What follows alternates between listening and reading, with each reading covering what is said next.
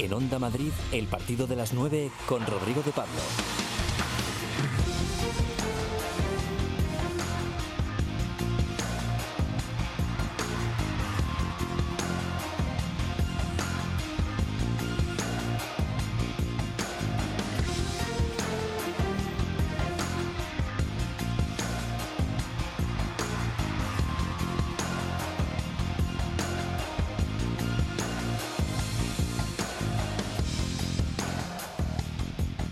Muy buenas noches. Aquí arranca el partido de las 9. Ya sabéis que si os pasáis por aquí a esta hora, la luz del deporte siempre estará encendida. Es lunes, ha habido liga y en febrero la clasificación ya no engaña. El Madrid sale líder del derby, mantiene tres puntos con el Barça y el Atleti cae a la sexta plaza a 13 puntos de la cabeza y además pierde a Morata, que va a ser duda para recibir al Liverpool. El otro líder, el de la liga que no es la de los dos colosos, es el Getafe y hemos quedado con su goleador Jaime Mata, un tipo que ha marcado los 24 penaltis que ha lanzado. Messi y Cristiano, por ejemplo, no pueden decir lo mismo. El Lega también toma aire y ya le echa el aliento en el cogote al Mallorca, que es cuarto por la cola, y no os perdáis la segunda parte de este partido porque la vamos a jugar con alguien que se hizo atleta entre rejas y desde entonces es un habitual de los podios. Joaquín Martín coordina y Raúl Molés se encarga de la realización. Comenzamos.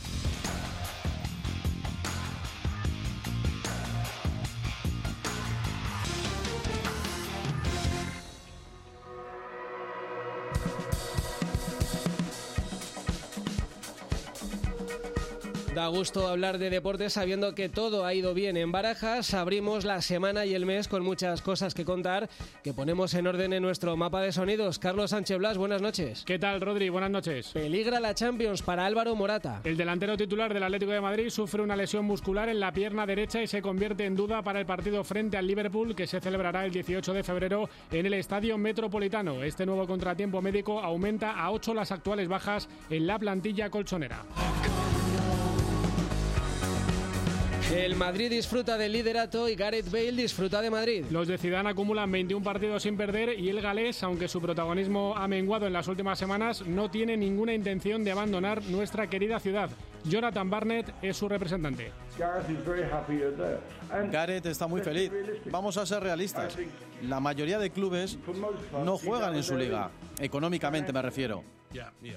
Tiene dos años más de contrato.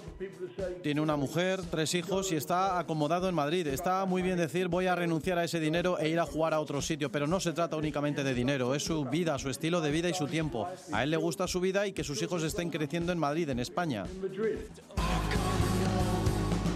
Semana para jugarse los cuartos en la Copa del Rey. Granada-Valencia mañana, Mirandés-Villarreal el miércoles y para el jueves ya están al punto los dos solomillos de esta eliminatoria, Real Madrid-Real Sociedad y Atleti de Bilbao-Barcelona. No visitará San Mamés Usman Dembélé, que ha recaído de su lesión y estará fuera al menos otras dos semanas. Si desea jugar en el Bernabéu, Miquel Merino, futbolista de la Real. Es un reto difícil porque son eh, equipos de, de, mucho nivel y jugar en la Copa contra el Madrid pues eh, siempre es complicado, pero desde luego que seguro que ellos tampoco están contentos de que les hayamos estado con nosotros, porque somos un equipo muy agresivo, equipo joven, que, que se lo pone difícil a cualquiera y, y, como te digo, estamos muy, muy ilusionados porque, porque esta semana puede ser una semana muy grande para todos si, si conseguimos que salga la cosa. El Getafe es el tercer mejor equipo de España. Solo por detrás de los bólidos de alta gama y por delante de equipos como el Sevilla, el Atleti o el Valencia. El Geta sueña con traer el himno de la Champions al sur de Madrid. Bordalás impuso su ley para profanar la catedral. Tener 39 puntos yo creo que es para estar orgulloso del equipo, felicitarles a todos los chicos, felicitarles porque nuevamente han hecho un trabajo un desgaste, trabajan con una, con una honradez, con una humildad, con bueno, lo dan absolutamente todo.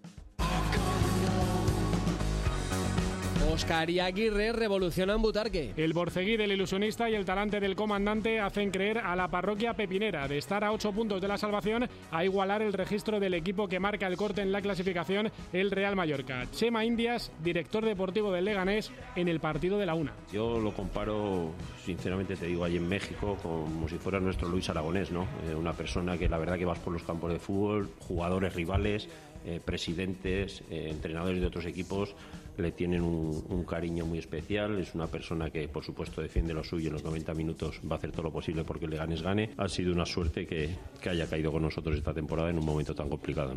Es evidente que el lenguaje utilizado por el comandante mexicano no necesita traducción. Me acuerdo, lo abracé, sí, me sorprendió que no está tan fuerte como otros. No estaba un poquito así. Eh, eh, nada, como todo, lo abracé, algo le dije, sí. Seguramente le dije, muy bien, hijo de tu puta madre, bien, Oscarito, cabrón, qué tirazo, la puta madre que te parió. Seguramente le dije eso. Y aún así, la rajada del fin de semana es la de José María Gutiérrez. El entrenador de la Almería, con otro talante, cargó duramente contra sus jugadores tras el milagroso empate cosechado en los pajaritos. El Guti, entrenador, pega duro. Nos han regalado el punto, la verdad. Yo creo que un Numancia muy superior ante un equipo que, que parece que no, que no viene aquí a ascender y, que, no quiere, que no quiere ganar. ¿Qué le ha faltado a la Almería para poder superar ese dominio de Numancia? tendríamos que estar toda la noche aquí para, para poder explicarte, la falta todo. Más calentones, el de Pablo Laso tras una nueva derrota del Madrid de baloncesto. Cayeron contra la Peña en el Palacio y el entrenador vitoriano compareció envuelto en llamas para decir esto. Para nosotros es una muy buena lección, una muy buena lección de que tú no ganas con la camiseta. O te pones y respetas al rival o lo que estás haciendo es no respetarte tú. No se puede decir nada positivo de mi equipo porque he tenido la sensación que desde el principio no íbamos al partido. Trasladamos este mensaje de Pablo a Rudy Fernández. Estamos hablando de que hemos perdido muchos partidos y vamos segundos en Euroliga y vamos segundos en la Liga CB. No sé quién dijo que tampoco estamos tan mal, ¿no? Por supuesto que nos gustaría ganar todos los partidos de, de 20, pues sí, nos gustaría y estar más tranquilos. No es habitual que Pablo sea tan duro con los jugadores. No sé si lo has escuchado lo que dijo después del partido y cómo encaja eso el grupo y gente veterana como tú. Una parte, eh, estoy totalmente de acuerdo con, con Pablo, ¿no? Lo de respetar al rival. Yo creo que nosotros siempre respetamos al rival y 24 horas después de su rajada, la Sobiurrun saltó del microondas a la nevera. Sí, sí, sí, se me ha pasado. intento que se me pasen rápido, sí. Pero públicamente, Palo, no es habitual verte tan caliente. Nos dejaste a todos un poco sorprendidos. Sí, ayer estaba cabreado, sí. Pero bueno, luego se me pasa. Pero sí, está cabreado. Vi tenis, vi baloncesto, vi fútbol no tenía muchas ganas de hacer nada ayer por la tarde. Salí a pasear, vi un rato al Vasconia. Bueno, un poco lo que toca en una tarde, digamos, en la que no sales contento del palacio e intentas cambiar el chip porque, bueno, al final hoy tienes una situación diferente. Vio al Vasconia porque mañana en el kilómetro 23 de la Euroliga, Real Madrid-Vasconia. Podéis interactuar con nosotros en la cuenta de Twitter, arroba partido de las 9 hasta las 10. Deporte y más en Onda Madrid.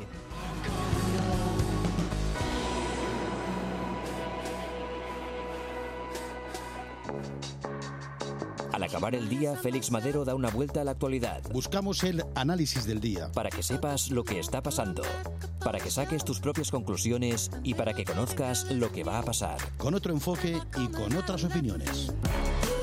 Información y análisis pausado.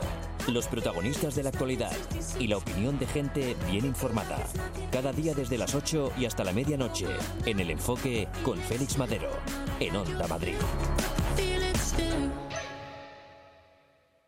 ¿Tienes tú o un familiar tuyo problemas con el alcohol, las drogas, el juego u otro comportamiento adictivo? En la Fundación Recal podemos ayudaros. Primera cita y evaluación gratuita. Llama al 91 392 82 51 y nuestro equipo médico y terapéutico te asesorará. También puedes consultar en nuestra página web fundacionrecal.org. Solo no puedes, pero juntos podemos.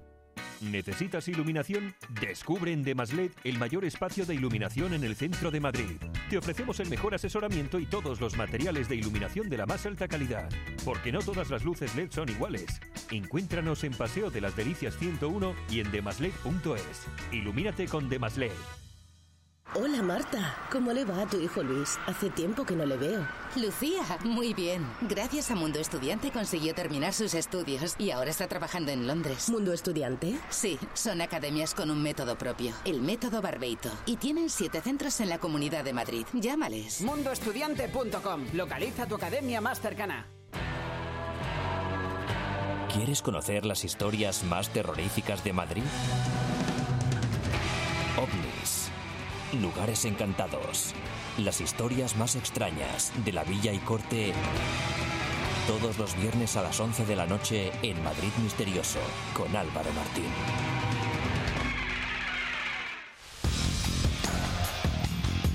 En Onda Madrid, el partido de las 9 con Rodrigo de Pablo.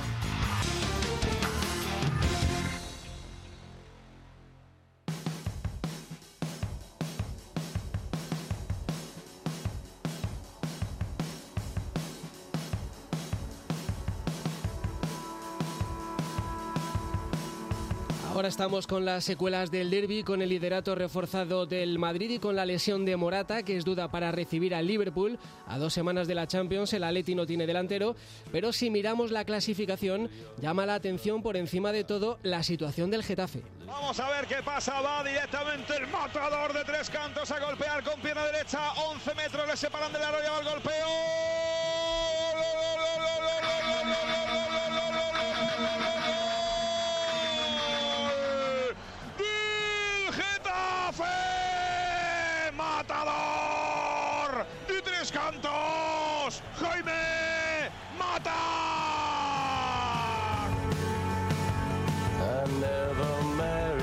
Gracias a los goles de Damián y de Jaime Mata, el Getafe es tercero y ser tercero es tanto como ser el líder de la otra liga, la que no juegan el Madrid y el Barça. Diego García, buenas noches. ¿Qué tal, Rodrigo? Buenas noches. El listón estaba ya muy alto la temporada pasada, parecía inalcanzable, pero el equipo de Bordalás lo está volviendo a hacer. Los números del Getafe son extraordinarios. Se está completando una temporada de ensueños. Siete puntos más tiene ahora mismo que los que llevaba la jornada, la jornada 22 el año pasado. El año pasado tenía 32 puntos, este año son 39. Está a cuatro del Barcelona. Es el mejor equipo de la Liga Española detrás de solo Real Madrid y Barcelona. Fíjate que dos transatlánticos. Ahí se ha metido el equipo de Bordalás que no sé si están soñando o no. Este año sí, con la Liga de Campeones. Matador, Jaime Mata, buenas noches. Hola, buenas noches. ¿Estás soñando o no, como dice Diego? Bueno, de momento disfrutando, disfrutando escuchando a Diego cantar por suerte mis goles y si no los de nuestro equipo, o sea que muy contento. Qué bien se tiene que estar, ¿no? Después de marcar en San Mamés y verse tercero en la clasificación. Dime la verdad, ¿cuántas veces has mirado la clasificación o el resumen de los goles desde ayer?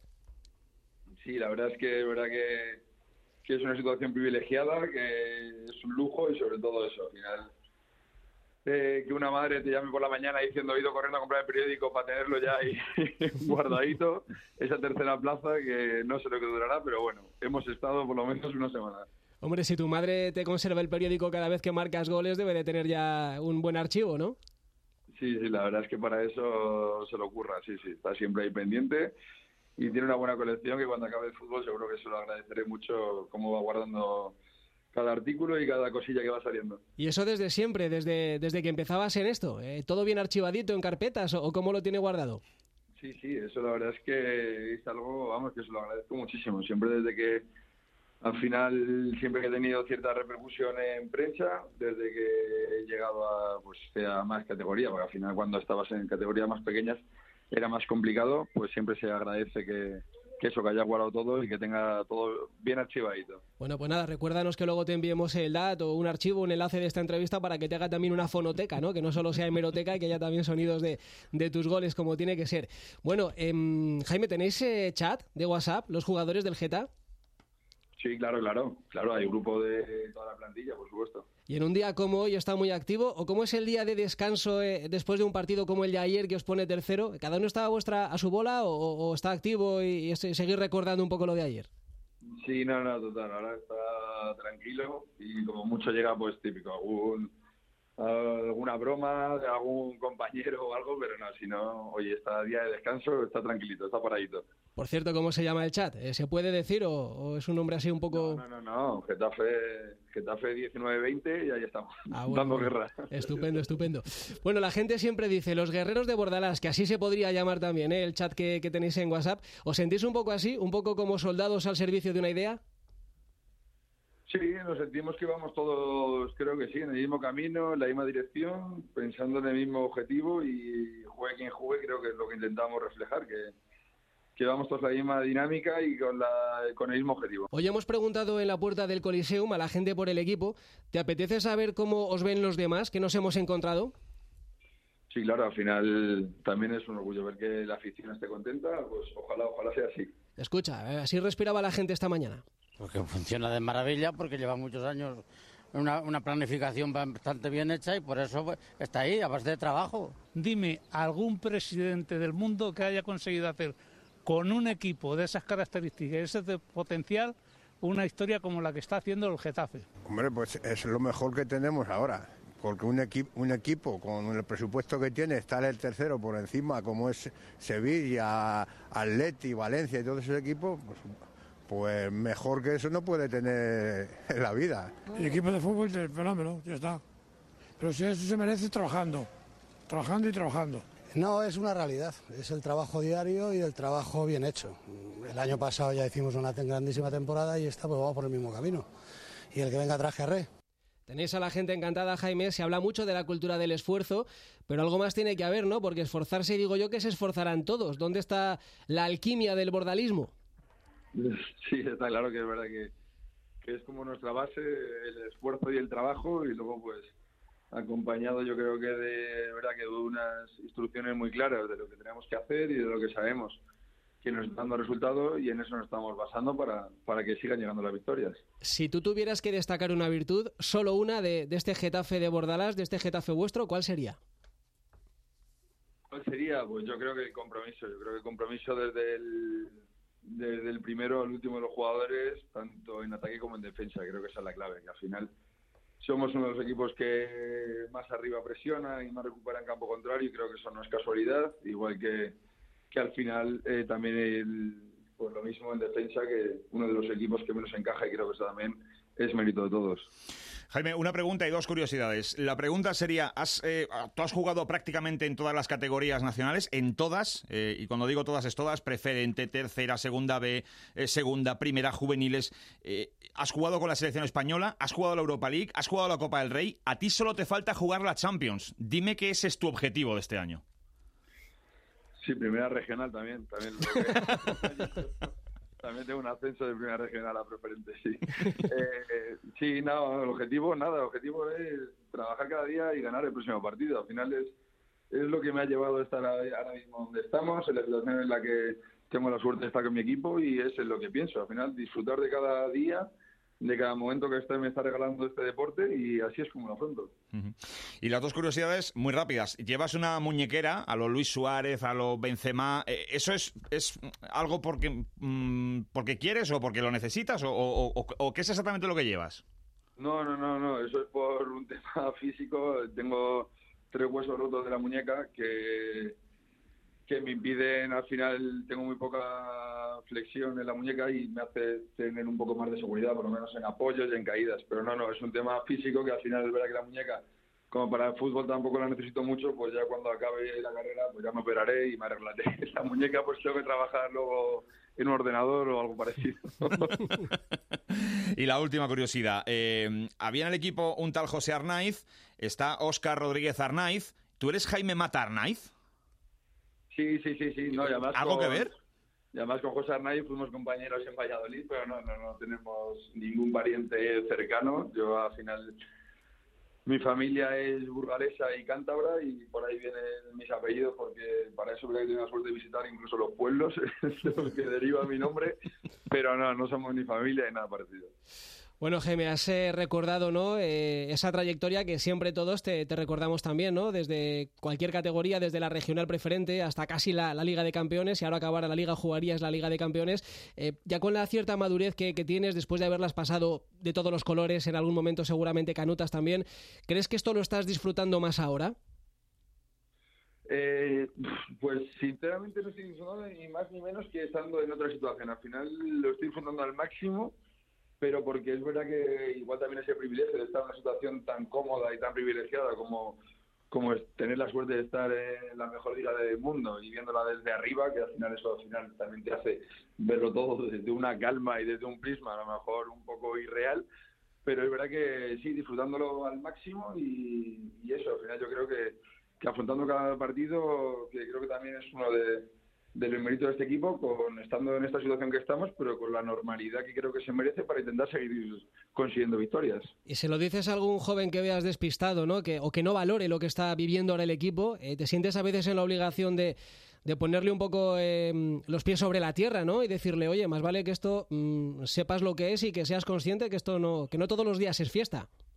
Sí, total. Yo creo que esa es la diferencia que tiene que haber entre lo que es al final el aficionado y el futbolista. Nosotros estamos intentando dar la, la normalidad a esta situación para que para no relajarnos y seguir consiguiendo victorias y que el equipo intente seguir estando en esta situación, pero es verdad que el aficionado sí que creo que tiene que disfrutar al máximo de, de cada victoria, de, de, cada punto que estamos logrando y de esta situación, porque al final es verdad que, que quieras que no, eh, al final es complicado lo que estamos logrando y sobre todo lo que es complicado no es lograrlo, sino mantenerlo.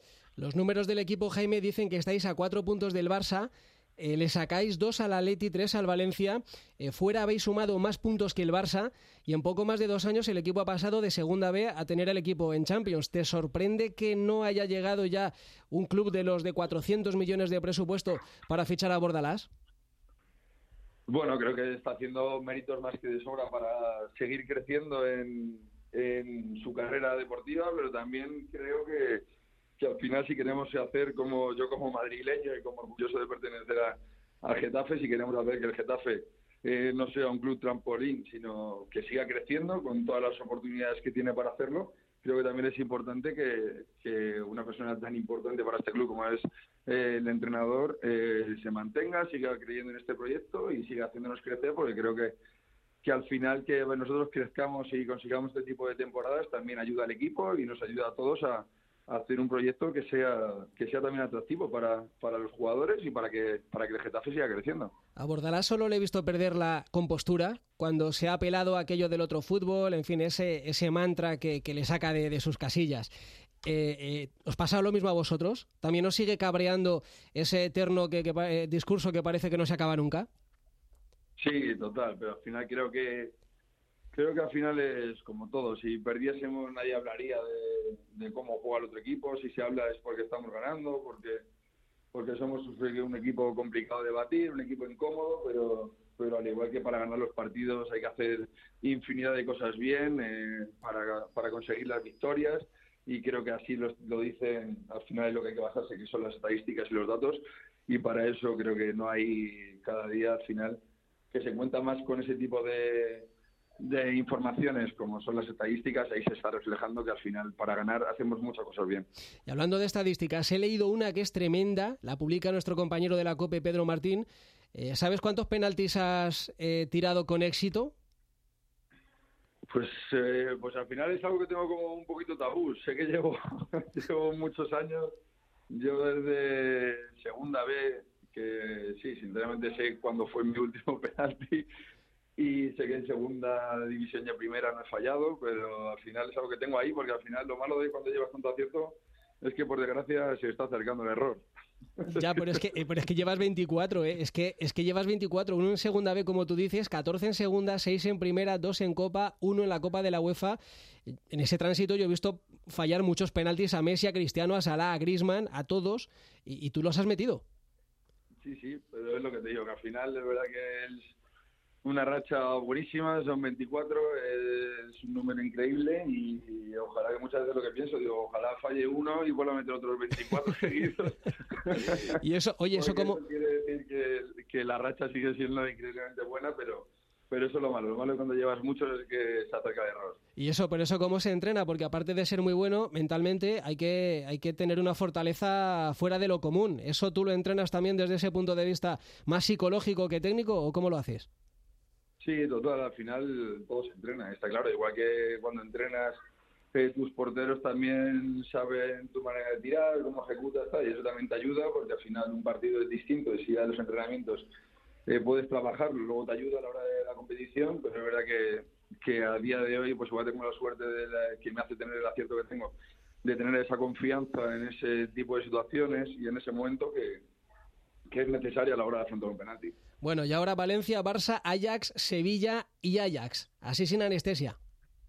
Sí, sí, total. Así sin anestesia, igual que en los otros tres partidos anteriores que, hemos tenido y que hemos tenido la suerte de, sacar adelante, sabiendo que era tremendamente complicado. Así que, pues nada, con la misma ilusión y, y con las mismas ganas de, intentar seguir consiguiendo victorias. Pues nada, a seguir y a seguir marcando penaltis, que aquí está Diego, encantado de seguir narrándolos, como has escuchado en la sintonía de Onda Madrid. Queríamos felicitarte, Jaime, eh, y a ver si un día hacemos un programa contigo ahí en Tres Cantos y con buena música, que nos gustaría mucho y a ver si un día lo podemos hacer, ¿eh?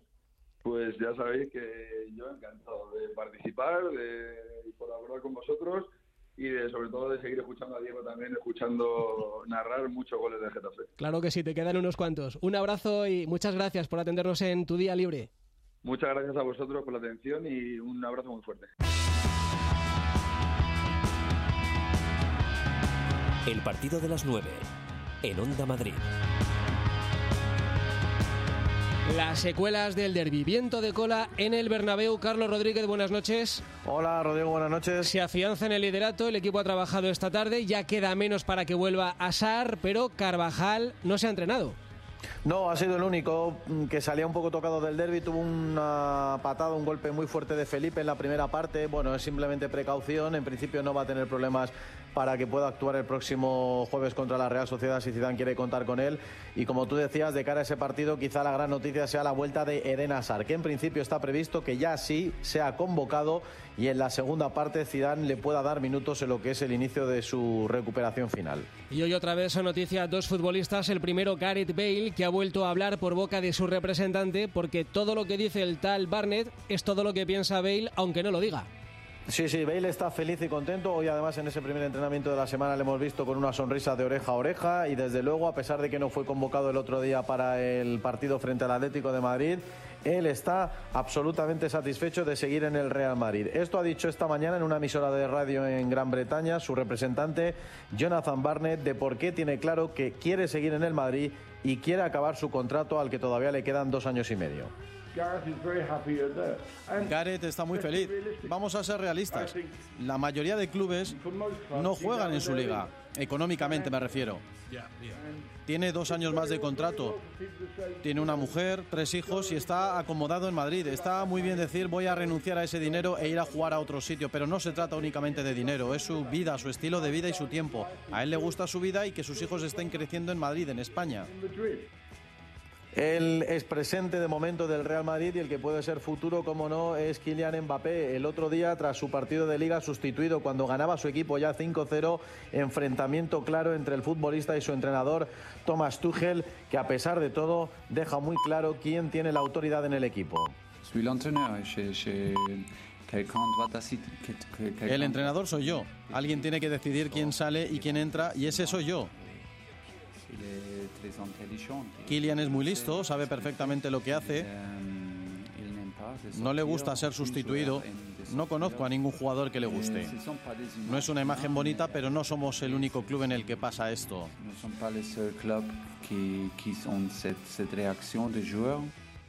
Ahora hablaremos con Alberto López Frau, pero Mbappé se está vedetizando en París y ninguno de sus gestos pasa inadvertido en el Bernabéu. Nada más, ¿no, Carlos?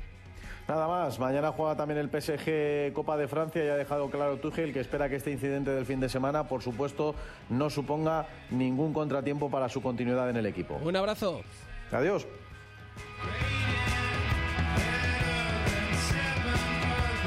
Con el cambio de mes no cambia la suerte en el Atleti. Carlos Sánchez Blas, buenas noches. ¿Qué tal? Muy buenas. No fue su peor partido en el Bernabéu, aunque perdiera, pero lo peor vuelve a ocurrir en forma de lesión, vuelve a caer Morata. Una pena, ¿eh? lesión muscular en la pierna derecha, descartado para Granada el próximo fin de semana en el Metropolitano para la visita a Mestalla y él se quiere recuperar, aunque va a ir un poquito justo para la ida de los octavos de final frente al Liverpool el día 19 de febrero. Hoy, día 3, lunes, el Atleti está sin Morata, sin Joao Félix, sin Coque, sin Tripier, sin Jiménez, sin Héctor Herrera, sin Diego Costa y además sin Felipe sancionado para el partido contra el Granada. Y atención al detalle, Rodrigo, 19 lesiones en total en lo que va de temporada.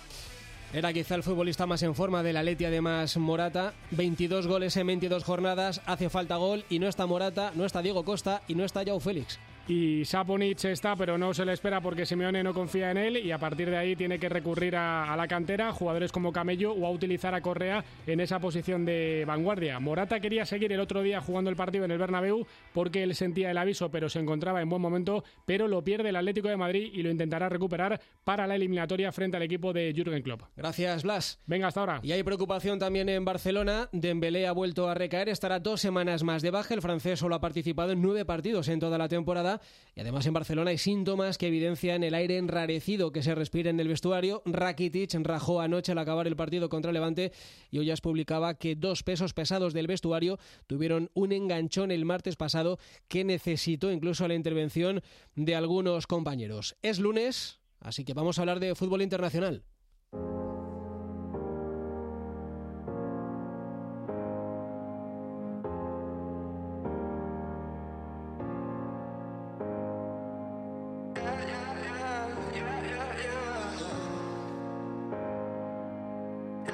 Es lunes y dos lunes ya son muchos sin Alberto López Frau. Hola Alberto, buenas noches. Os echaba de menos, muy buena Rodri. Y nosotros a ti, tanto como un duelo Mourinho-Guardiola, que en otro tiempo hubiera paralizado el planeta. Sí, un duelo descafeinado respecto a lo que hemos a los que hemos vivido efectivamente entre los dos, pues un poco por la situación clasificatoria además de, City y de Tottenham y el resultado inesperado. Eh, ganó el Tottenham por dos goles a cero en un partido que le sucedió de todo al Manchester City, se quedó con 10 también por la expulsión de Zinchenko, ahí se comienza a romper el partido en el minuto 60, un Tottenham que además jugó sin Harry Kane, con, con Lucas Moura y con el recién llegado Berwin en los costados, un City que sorprendió sin los Silvas, sin David y sin Bernardo, jugando con el Kun, con Marez y con Gabriel Jesús arriba, victoria 2-0 de, del Tottenham y bueno, y nuevo show de, de José Mourinho. Nuevo show, ¿no? Que parece que no pasa el tiempo por él. Sí, sin duda. Eh, bueno, habéis visto la jugada, ¿no? Se, sienta en el banquillo, le avisa el segundo que, Sterling puede ver una, segunda amarilla y se levanta, pues como un poseso, a buscar al cuarto árbitro. Bueno, yo ya sabes lo que pienso, Rodri, que hace tiempo que, a un sensacional entrenador le devoró el personaje. Exacto. Bueno, el rival del Madrid, eh, gracias a esa victoria del Tottenham en los octavos de la Champions, que es el City, está ya a 22 puntos del Liverpool, que es el rival del Atleti. Sí, 4-0, victoria del Liverpool, con doblete de, de Salah, Mané sigue lesionado, gran partido de Henderson jugando de interior y un Liverpool que, bueno, ya descuenta los días para, para ganar su primera Premier League. el último título de liga del Liverpool no era Premier todavía, fue en la temporada 89-90 y no se había establecido como tal la Premier League.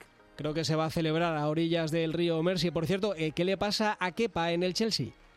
Bueno, pues parece que Fran Lampard no está contento con su rendimiento. Eh, le dejó en el banquillo de inicio, eh, jugó el veterano Willy Caballero con el Chelsea, empate a dos ante el Leicester. No tuvo responsabilidad realmente Willy en, ninguno de los dos goles del Leicester, pero es significativo. Es verdad que estaba dubitativo en, los últimos partidos y realmente, pues con la Eurocopa a menos de, seis meses, pues el panorama para la portería de la selección española, eh, pues ahora mismo siembra muchas dudas, porque no está bien De Gea, no anda bien Pau López en la Roma y no está bien quepa en el Chelsea. Pues sí, y seguro que Luis Enrique es algo que tiene en mente y que le preocupa. Vamos a Francia, Alberto, que hay tomate en el PSG. El equipo gana 5-0, pero las primeras vedetes del equipo no se lo están poniendo nada fácil a Tuchel, ¿eh? Lo has definido perfectamente. A Mbappé le quitan el minuto 68 con 5-0 viniendo la Champions ahora en, prácticamente dos semanas, con un calendario apretado y se enfada, se enfada y, escenificaron además el enfado, los dos, ¿eh? Tuchel le coge, Mbappé se quiere marchar y no es la primera vez que a Mbappé le vemos algún gesto que a mí particularmente no me gusta. Eh, en este caso ha sido un enfrentamiento con Tuchel, que no es el primero. En la final de la Copa de Francia hace unos meses, una patada a Da Silva, el jugador del Ren, sin venir a cuento, eh, una patada terrible y es un jugador que en, lo deportivo evidentemente no, no, no ofrece ninguna duda, pero que tiene esas actitudes, Rodri, que a mí no me gustan. Y Neymar, pues, pues lo mismo, eh, haciendo lambretas, eh, humillando al rival con el partido sentenciado. El árbitro incluso le llama la atención. Él le dice algo así como que estoy jugando al fútbol, que es verdad, pero bueno, yo creo no se puede separar tampoco la persona del deportista y no es la primera vez. Y creo que a Neymar le, le sobran ciertos gestos, al menos en mi opinión. Lambreta lió con el árbitro pelo rosa, aunque eso sea anecdótico, y luego la fiesta de cumpleaños. A lo mejor es que Mbappé y Neymar pasan demasiado tiempo juntos y sobre el campo da gusto que lo pasen, pero claro, fuera luego pasan estas cosas. Y luego en Italia, Alberto, sí que me apetece que nos detengamos en el debut de otro Maldini en San Siro.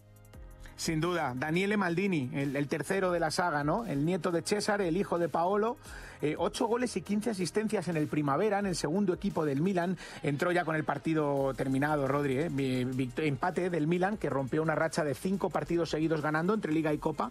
Empató en casa ante el Elas Verona, una jugada en la que se duerme Teo, se adelantó el Elas y luego solamente pudo empatar el conjunto de Pioli. Es un mediapunta, no, no, no tiene nada que ver con el padre, que fue lateral izquierdo o central, pero bueno, hablan muy bien de él. Yo le he visto muy poco, ¿eh?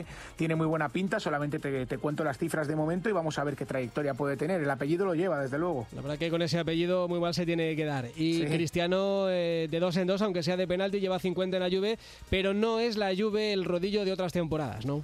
No, no, absolutamente de acuerdo. Eh, volvió al 4-3-3, dejó a Dybala de inicio en el banquillo. Venía jugando un 4-3-1-2 con Dybala por detrás de los puntas, funcionando francamente bien con el argentino. Política de rotaciones, volvió al 4-3-3 con Cristiano en la izquierda, Douglas Costa en la derecha, arriba el Pipa Higuaín. Resultado engañoso, en el minuto 80 el partido estaba 1-0, ¿eh? gol de Cristiano al filo del descanso de penalti. Llega un penalti dudoso sobre Bernardeschi, 2-0 y ahí se acaba el partido. No está jugando bien la Juve, pero de momento líder y la Juve es mucha Juve en Italia. Veremos si lo es en Europa. Eso está por ver, a ver si Cristiano puede levantar esa orejona como es su deseo cuando se marchó a Italia. Alberto, ha sido un placer que tengas muy buena semana. Igualmente, el placer es mío. Un abrazo para todos, Rodri.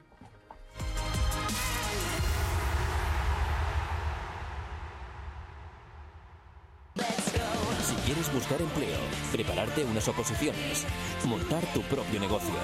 En Madrid Trabaja te ofrecemos novedades, atendemos tus dudas y debatimos con los mejores expertos. Nos ocuparemos de los colectivos con mayores dificultades y te enterarás de las profesiones del futuro. De lunes a viernes, a partir de las 3 de la tarde, Madrid Trabaja con Javier Peña.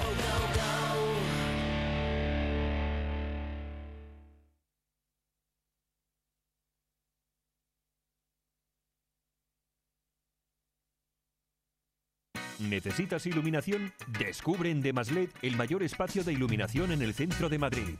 Te ofrecemos el mejor asesoramiento y todos los materiales de iluminación de la más alta calidad. Porque no todas las luces LED son iguales. Encuéntranos en Paseo de las Delicias 101 y en demaslet.es. Ilumínate con Demaslet. Hola Marta, ¿cómo le va a tu hijo Luis? Hace tiempo que no le veo. Lucía, muy bien. Gracias a Mundo Estudiante consiguió terminar sus estudios y ahora está trabajando en Londres. ¿Mundo Estudiante? Sí, son academias con un método propio, el método Barbeito. Y tienen siete centros en la Comunidad de Madrid. Llámales. Mundoestudiante.com. Localiza tu academia más cercana. Las teles cambian de sitio. No olvides adaptar la antena colectiva de tu edificio para poder seguir viendo Telemadrid y la otra como siempre. Contacta ya con tu antenista. Telemadrid y la otra cambian de frecuencia para seguir estando cerca de ti. Pon Telemadrid en el 7 y la otra en el 8. No esperes más.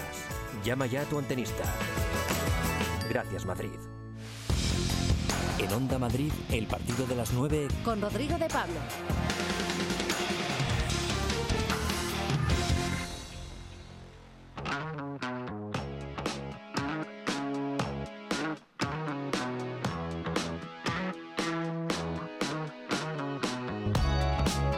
Ahora una de esas historias que nos gusta contar, la de alguien que hizo virtud de tal vez el peor momento de su vida y gracias al deporte, Blas.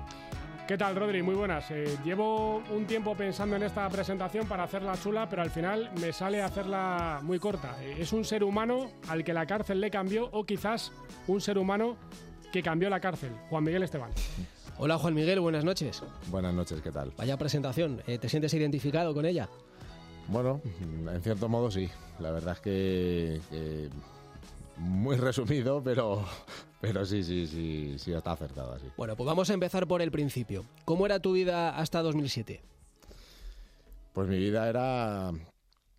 Yo hacía culturismo, pesaba 130 kilos, eh, fui subcampeón de España varias veces. eh, tenía una empresa de seguridad, eh, he estado haciendo, bueno, pues con mucha gente famosa, he estado haciendo conciertos con Alejandro Sanz, he estado con Estopa, bueno, he estado con un montón de artistas. Llevaba la seguridad de, bueno, pues del evento donde se hacía. Y bueno, pues por un traspiés que, que ocurrió con uno de los empleados que tenía, eh, acabé, acabé en prisión. Acabaste en prisión. Eh, ¿Es algo de lo que te cuesta hablar o no tienes problema con eso? No. No, no, no tengo ningún problema. Eh, ¿Cuántos años te caen? Pues en un principio me caen 14 años. Bueno, en principio me dicen que no voy a estar más de 6 meses y luego me caen 14 años. ¿Y eso, eso cómo es? O sea, porque de 6 meses a 14 años la vida cambia bastante, ¿no? Pues que se cambia. Eso es como que de repente estás allí encerrado, tú que no te imaginas nunca ahí. eh, y claro, tú dices, "Mm, me voy ya, me voy ya, o ni siquiera voy a estar aquí, ¿no? Y de repente eh, llega el abogado y te dice, te piden 14 años. Firma un trato de 14 años. Y yo dije, pero ¿cómo voy a firmar 14 años? Habiéndole dicho a mis padres que en menos de seis meses estaba en mi casa, ¿no? Entonces subí a la sala y me condenaron a 14 años. ¿Qué te encuentras allí? ¿Cómo recuerdas tu llegada? Eh, porque es un lugar en el que nunca nadie piensa que va a estar y de repente te encuentras ahí. ¿Cómo, cómo es ese, ese momento? Pues el momento es que según entras, lo primero que hace es recibirte un señor súper simpático, el cual te deja eh, automáticamente en pelotas. Eh, te hace agacharte, te mira todos los orificios que tienes en el cuerpo para ver si llevas cualquier cosa guardada. Te meten ahí, te, dan un mono y te sueltan en un patio donde yo entré nevando y en un patio de 20 metros que, que no sabes ni, ni eso, si eso es la cárcel o qué es eso o dónde vas, ¿no? Cuando llegas allí, pues ves que es un patio en el cual hay 140 personas, que cuando llegas a la puerta, la imagen que tengo es que cuando llego a la puerta del módulo, viene todo el mundo corriendo a ver quién llega. Tú llegas con tus cuatro cosas que tengas y todo el mundo se tira ahí a ver qué, quién llega, ¿no? Entonces, bueno, lo normal es que intenten aprovecharse, que te pidan ropa, que te pidan dinero, que te pidan todo lo que vean material que puedan sacar para, para que no se le adelante otro, ¿no? Y, pueda hacerlo. Y lo que vieron en este caso es llegar a un tipo que pesa 130 kilos y lo que ve ese tipo de 130 kilos es ese patio pequeño, ese patio eh, que no da para mucho, eh, para muchas actividades, pero a ese tipo de 130 kilos se le ocurre correr, empezar a entrenar. En, ese patio. Sí, a ver, mm, yo justo antes de entrar me tuve una rotura total del pectoral mayor, preparándome un campeonato de España de culturismo y entré con el pectoral partido. Eh, cuando yo llego allí, eh, claro, cuando me pongo a entrenar a esta gente del fútbol y tal, yo digo, digo algo tengo que hacer aquí, digo, porque si no me vuelvo loco. Eh, mi primo, que corría maratones, decide intentar ilusionarme con algo y me mete unas zapatillas, como pudo, y un pantalón corto y una camiseta. Total, que claro, yo no podía correr con ese peso que tenía y como estaba. Entonces empecé a hacer pues, los famosos cacos, caminar, correr, caminar, correr. Y empecé a dar vueltas, empecé a dar vueltas, empecé a ver que eso me evadía, que, que estaba completamente out de, de donde estaba metido. Y lo que pasó fue que de esos, no sé, 10 minutos, 15 minutos que empecé haciendo, eh, se convirtió a hacer tres horas por la mañana y una hora y media por la tarde todos los días. Y tú notabas que estando encerrado, la mente por lo menos estaba libre Sí, mientras mente, corrías. claro. Mm, A mí me podían tener encerrado físicamente, pero mentalmente no. Entonces, claro, eh, un patio, un patio de una prisión son 120 metros, es la antigua cancha de, de fútbol sala de- del colegio. El fubito que decíamos antes, ¿no? Exactamente. Pero claro, con un, con un muro, ¿no? De hormigón que no se ve nada. Entonces, em, l- en la prisión los presos caminan de lado a lado, lo que es el largo del patio, de un lado a otro, de un lado a otro. Entonces, al yo ponerme a correr dando vueltas, imaginaos encima la vuelta, los giros tan brujos que hay, yo me chocaba con la gente, tenía problemas con la gente. Entonces, eh, el primer año casi fue de muchos problemas, de muchas broncas, de muchas discusiones, peleas incluso llegué a tener porque mm, la gente no te respeta y no tienes ese hueco, ¿no? Entonces, a base de insistir y a base de insistir, conseguí hacerme ese hueco, conseguí que la gente me respetara y conseguí crear mi, mi, bueno, pues mi propia escuela de atletismo con más de 100 presos corriendo conmigo y autorizados para, para salir a correr. El loco del patio, ¿no? Te decían. Sí, el loco del patio. Sí, pero volviste de, de una carrera, ¿no? Creo que en Aranjuez, con eh, buenos registros y ya la gente dijo, cuidadito con este, que este le pega fuerte, este es buena rueda, ¿no? Sí, bueno, yo competía en, allí en Aranjuez, en la última prisión que estuve. eh, allí sí que había una actividad que denominaban atletismo, que era salir a un campo de tierra y poder correr allí. Y, y bueno, eh, competíamos con otras prisiones, con otros presos. Conseguí ganar todas las carreras, en todas las distancias. Y efectivamente salí a Aranjuez a una carrera nocturna gastando un permiso mío, que la prisión tampoco se quiso eh, permitir el lujo de, invitarme a ir. Y, bueno, pues la verdad es que quedé muy bien, creo que quedé entre los 70 primeros de, un montón de, unas miles de personas. Y al llegar allí lo que empezó a pasar es que la gente esa que estaba reacia empezó a ver que yo tenía una disciplina, que tenía unos hábitos y gente con problemas en las drogas, gente con problemas en, las pastillas, en bueno, con porro, con cualquier tipo de sustancia. Eh, me empezaron a pedir, así como apartados, sin que nadie lo viera, me empezaron a pedir ayuda, ¿no? De que por favor les echara un cable, de que eh, les ayudara, si no me importaba, ponerles un entrenamiento, o empezar a hacer algo con ellos, ¿no? Entonces, ahí fue cuando empecé a generar el que la gente empezara a correr y, el, y, el, y el que la gente eh, se fuera turnando conmigo para, para tantas horas como yo daba en el patio, que siempre hubiera alguien apoyándome. Juan Miguel, eh, ¿echas de menos algo de la cárcel? Que si echo algo de menos. es una pregunta fastidiada, ¿eh? Pero ¿echas de menos algo? ¿Algo se te ha quedado allí que, lo eches de menos? ¿O alguien? Eh, no, porque la cárcel me ha, valido, me ha valido para aprender a encontrarme a mí mismo, para valorarme mucho más, para saber que, que cuando necesitas hacer algo en la vida, en el ámbito que sea, lo tienes que hacer tú. Que si tienes una adicción la vas a superar tú, que si tienes eh, una excusa para algo la vas a superar tú, que si tienes que conseguir un trabajo lo vas a conseguir tú. Entonces, eh, bueno, mm, la soledad con la que anduve tantos años, porque estuve muchísimos años viviendo solo, es lo que me, lo que me llevo de allí. ¿Cómo le convencemos al oyente que te está escuchando que en la cárcel hay gente buena? Pues hombre, eso es fácil. Eh, hay muchas familias que por desgracia, familias normales, eh, por una alcoholemia o por no sé, por cualquier, por una pelea, por un empujón tonto. Yo conozco a gente allí que se han bajado de un coche, se han puesto a discutir dos, uno la ha empujado al otro, se ha pegado con un volardo del suelo y la han metido allí. Eso no quiere decir que tú seas mala persona, ¿no? Eh, eso puede decir pues que tienes un error y hay quien el error lo paga y acaba allí y hay otros muchos, muchísimos ahora mismo en España que deberían de estar allí y no están.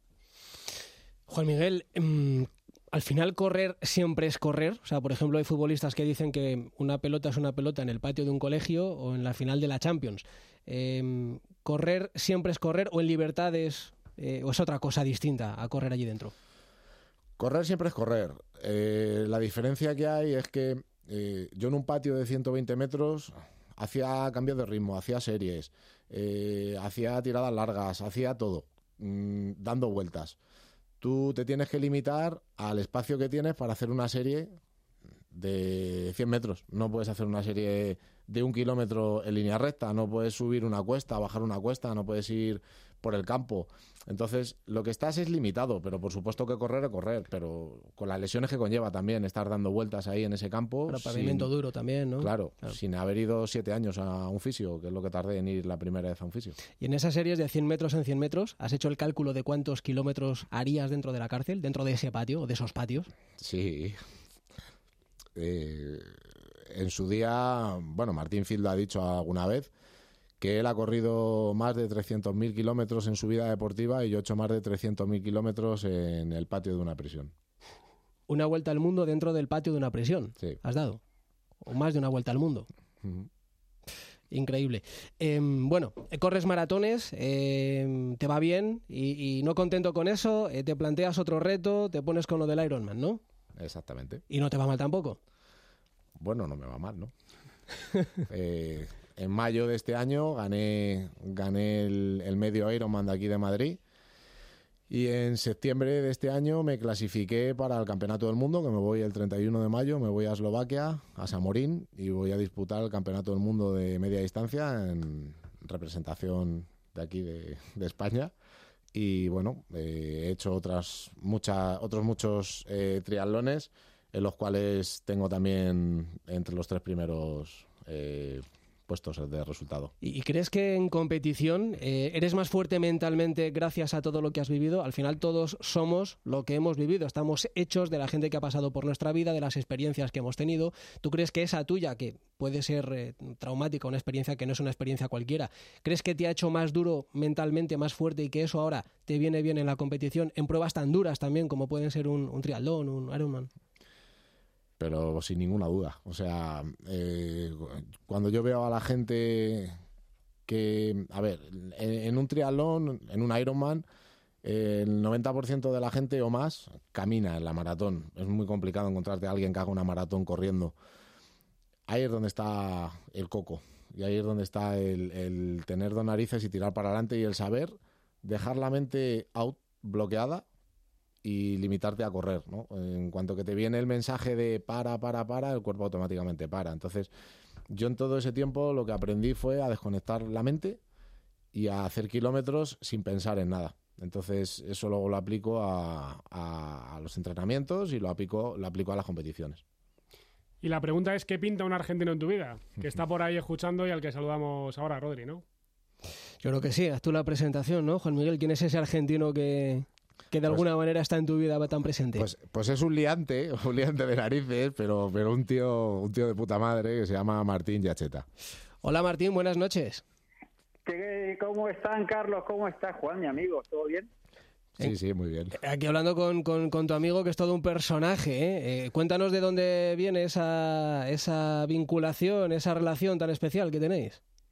A ver, conocí a Juanmi hace algo más de un año, lo conocí en la Swing Run de Lanzarote. Eh, yo creo que habían hablado bien eh, de mí eh, en su entorno y habían hablado muy bien de él en el mío. Entonces, al final, eran dos personas que nos queríamos conocer y, y en Lanzarote fue cuando nos cruzamos, nos dimos un abrazo, nos la pasamos muy bien comiendo y cenando y nadando y corriendo.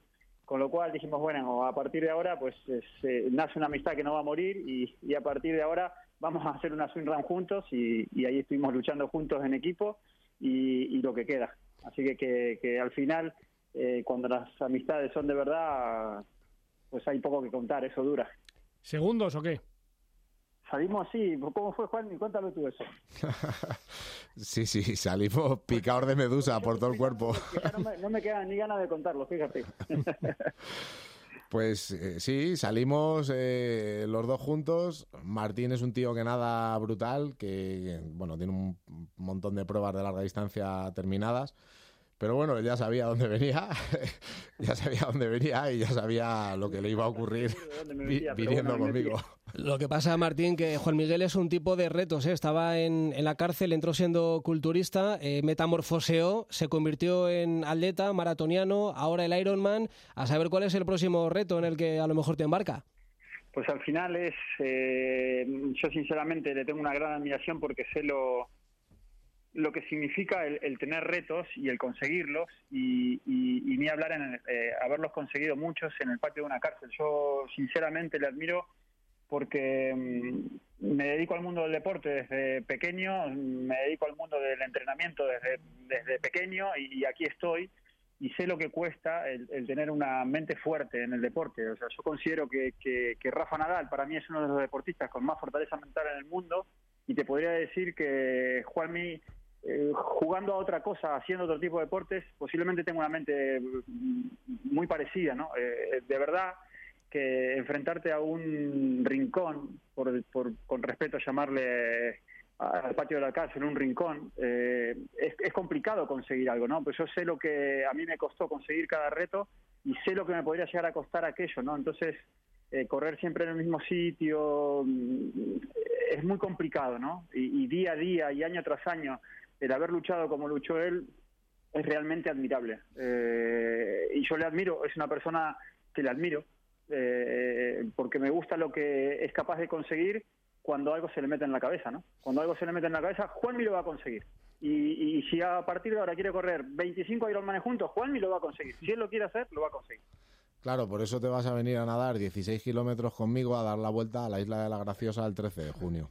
Pues pues en ese lío me han metido, eh, pero yo encantado. O sea, sabes que, para mí me gusta el agua, me gusta, me siento un poco pez ahí. Eh, y, disfrutaré mucho contigo en, La Graciosa, que, es un lugar que no conozco y que me encantaría darle la vuelta nadando. Y así en ese lío, en el próximo, que me dice, oye, vamos, vamos, vamos. Yo estoy agotado solo de pensar en dar la vuelta a la isla de La Graciosa. Bueno, y ahora además estáis entrenando a, mucha gente, ¿no? Y gente además, eh, alguna de ella muy, muy pintona, ¿no? Que conocemos todos eh, de la tele y del espectáculo y estas cosas, ¿no?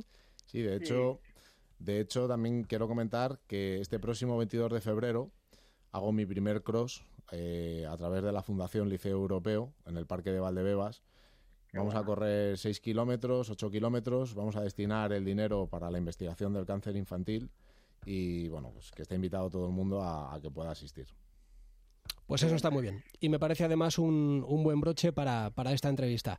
Mm, al final, cuando escuchas hablar de reinserción, estas cosas, ¿tu experiencia ha sido así? Eh, ¿A ti te hizo mejor aquello? ¿Crees que aquello valió la pena? ¿Crees que era lo que tenía que pasar en tu vida? ¿Ese tipo de cosas o no? Necesitaríamos otro programa, otro ratito para mejor sí, ¿no? explicároslo, pero la reinserción no existe. La reinserción es la que tú te hagas y lo que tú quieras, eh, lo que tú quieras esperar tener en la calle.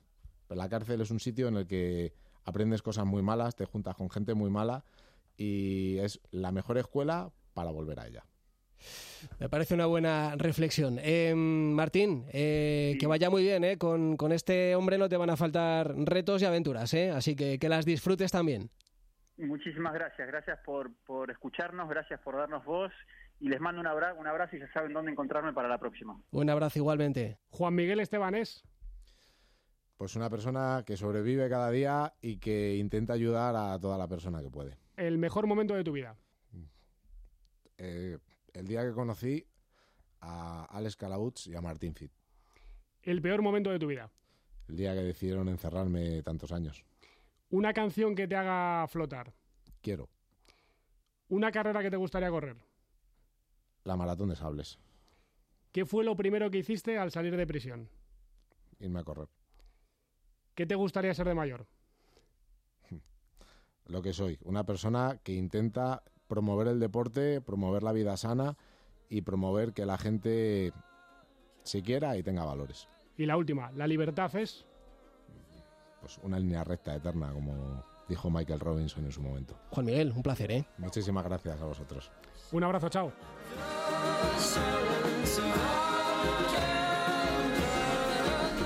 Vamos mañana más deporte en el partido de la una y por la tarde el partido de la onda con el Real Madrid Basconia de la Euroliga. Ahora la mejor radio sigue con Félix Madero y el enfoque. Adiós.